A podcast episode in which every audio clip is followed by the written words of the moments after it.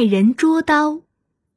示意：捉刀，代别人写文章，请人代笔作文，也可指代人做事。出处：南朝宋刘义庆《世说新语·容止》。三国时期，曹操部下有一个叫崔琰的武官，生得相貌俊美，仪表堂堂。他胸前的长须飘飘洒洒，更显得威武不凡。曹操认为自己的相貌远不如他。有一次，匈奴派使者要见曹操，曹操为了让外国使者见而敬畏，就叫崔琰冒充他代为接见。接见时，崔琰穿戴了魏王的衣帽，比平时更有精神。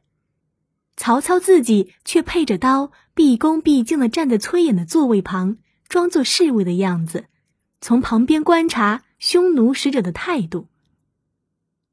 接见过后，曹操还想知道匈奴使者的反应，便派人去打听：“你看我们魏王怎么样？”使者说：“魏王固然仪表出众，可是那一个在一旁的捉刀人。”才真正是一位了不起的英雄。曹操听了以后，马上派人追杀这个使者。这个故事后来演变为称代人作文为捉刀，例如请人代写文章就叫请人捉刀，替人作文的人就叫捉刀人。